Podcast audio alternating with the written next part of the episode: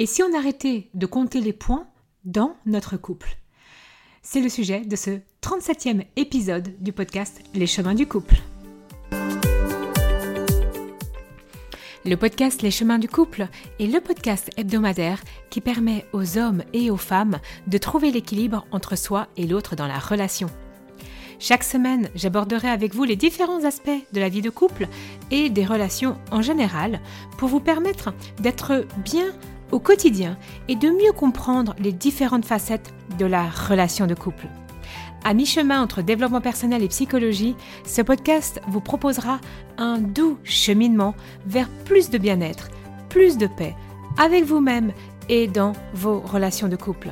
Parce que tout est un apprentissage, y compris la relation à soi et aux autres, semaine après semaine, ce podcast sera à vos côtés pour améliorer votre quotidien et être vraiment plus épanoui.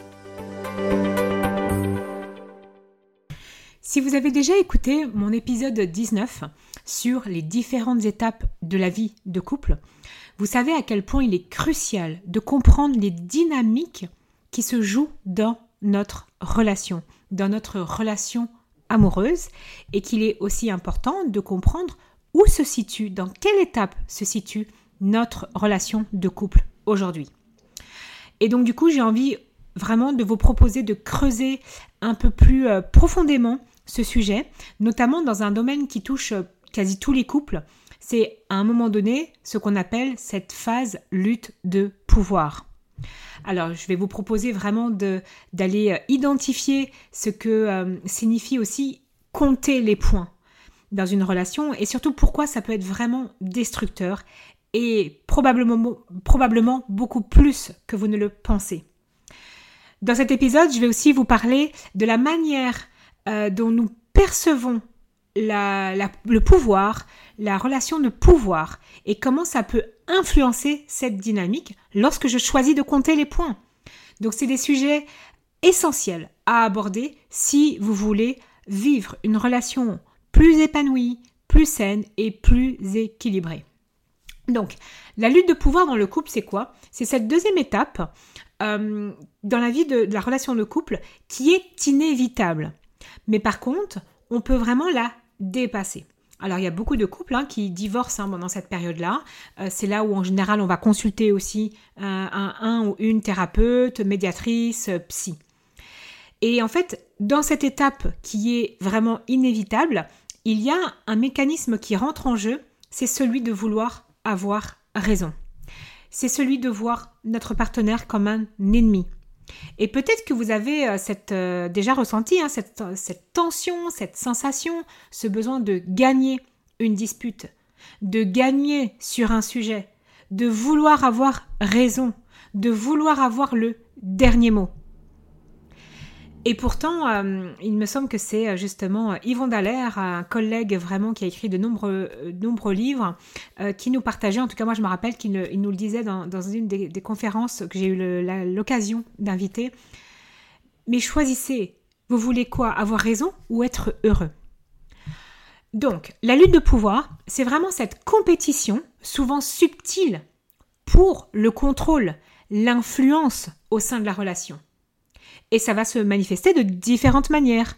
Par exemple, en ignorant le point de vue de notre partenaire, en franchissant des limites qui ont été établies, ou même en cherchant à imposer nos propres besoins et désirs sans tenir compte des besoins et désirs du partenaire. Alors pourquoi ça arrive? Mais parfois la réponse, elle est trouvée dans nos propres insécurités, dans notre propre histoire personnelle, dans notre propre monde intérieur, dans nos croyances, dans nos valeurs. Donc par exemple, si vous avez euh, vécu ou grandi dans un environnement où justement le pouvoir et le contrôle étaient valorisés, donc euh, euh, vraiment aussi cette forme d'autorité, je suis le parent donc je sais, tu n'as rien à dire, et bien en fait, vous pouvez inconsciemment reproduire ces schémas dans votre propre relation. Dans d'autres cas, ça va être des expériences passées de trahison, de déception, qui, vont vous rendre beaucoup plus méfiant et qui vont vous pousser vraiment à vouloir contrôler le partenaire pour éviter d'être blessé à nouveau. Et ce comportement peut se manifester par une surveillance excessive, des, accusations infondées ou euh, des tentatives de limiter l'indépendance chez votre partenaire. Et puis il y avoir aussi euh, vraiment euh, des facteurs culturels ou sociétaux aussi qui peuvent rentrer en jeu. Donc il est crucial vraiment de comprendre que ces, que ces comportements qui amènent aussi à compter les points, hein, on va le voir dans tout le cheminement, mais semblent peut-être justifiés pour vous sur le moment, vont avoir un impact négatif et durable sur la relation. Parce qu'en fait, ça va créer un cercle vicieux de méfiance, de ressentiment, et qui va alimenter cette lutte de pouvoir. Et en alimentant cette lutte de pouvoir, on alimente. Ah oui, mais moi j'ai fait ça, et pas toi. Ah oui, mais toi t'as fait ça. Oui, mais moi je l'ai fait autant de temps. Oui, mais moi je suis sortie une fois. Toi t'es sorti trois fois. Et là, on compte les points. Et en fait, dans cette période de lutte de pouvoir, euh, elle a pas qu'un impact euh, négatif sur la relation, elle a aussi un impact négatif sur notre bien-être émotionnel. Il y a une étude en, 2021 qui a montré que euh, les dynamiques, en fait, où le pouvoir était déséquilibré, affectaient la satisfaction dans la relation, la libido, et donc aussi le bien-être émotionnel. Donc, comment on peut éviter de, tomber dans ce piège? Mais le premier piège, le premier pas pour sortir de ça, c'est de prendre conscience des dynamiques qui sont installées dans la relation de couple. Mais pas de ce que fait l'autre, de ce que je fais moi, moi qui écoute cet épisode de podcast.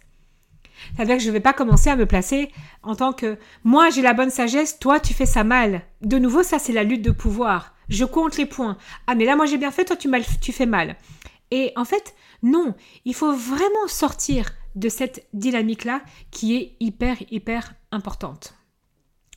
Donc, le pouvoir, cette perception du pouvoir, euh, elle influence cette dynamique relationnelle. Et puis surtout, ce ne sont que la manière dont je perçois les choses, les différences. C'est-à-dire que ce n'est pas vrai qu'il fait exactement euh, deux fois plus les choses que moi. C'est vraiment moi qui va percevoir ça. Alors on peut prendre un, chronomètre hein, et par exemple, ah oui mais moi j'ai repassé pendant 30 minutes, alors toi tu dois faire 30 minutes de repassage et on prend le, chronomètre ou pas. Euh, en fait, ça va être toujours ma perception. Si je crois que de toute façon mon conjoint fait moins les tâches ménagères que moi, j'ai une perception j'ai un filtre, et ben je vais chercher à avoir du pouvoir sur ce sujet-là envers mon partenaire. Et qu'est-ce que ça crée? Ça va créer un ressentiment constant envers mon partenaire sur ce sujet-là et bien d'autres. Parce qu'en plus, ça fait des petits. C'est-à-dire qu'on ne reste pas uniquement sur les tâches ménagères, par exemple. On reste pas sur Ah, mais elle, elle sort voir ses copines et pas moi. Non, non, non. En fait, ça va vraiment aller se, faire comme une toile d'araignée et ça va tisser. Ah oui, mais du coup, tu fait ça. Alors, sur ce sujet-là, tu as fait ça. Et en fait, c'est là où, dans la relation de couple, on ne se comprend plus. Donc, il est important de prendre du recul. Il est important de réfléchir à la manière dont nous percevons le pouvoir dans la relation. Est-ce que c'est basé sur des faits réels, comme je vous ai expliqué avec l'exemple des 30 minutes, ou est-ce que c'est le produit de mes propres insécurités, de mes propres préjugés, croyances? Et donc, ben, le job, c'est aussi à un moment donné de s'engager dans cette euh, introspection honnête. Est-ce que moi, je me sens plus ou moins que dans ça ou pour ça? Et c'est cette prise, c'est cette prise de conscience qui va vous permettre d'identifier les domaines où vous allez travailler à rééquilibrer la dynamique et où là vous allez commencer à choisir d'arrêter de compter les points. Parce qu'en fait, le plus important c'est pas de compter les points, le plus important c'est de communiquer ouvertement avec son partenaire.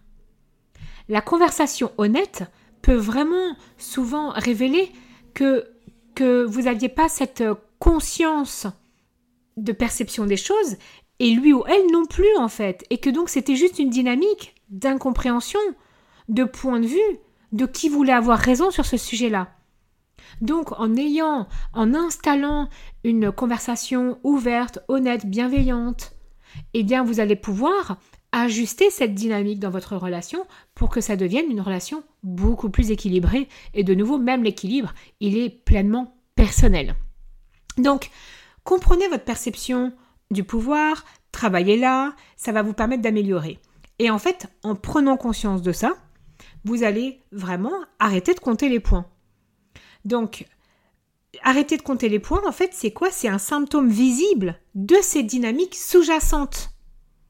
Parce que compter les points, c'est vraiment cette habitude que nous avons de garder une sorte de score mental de qui a fait quoi.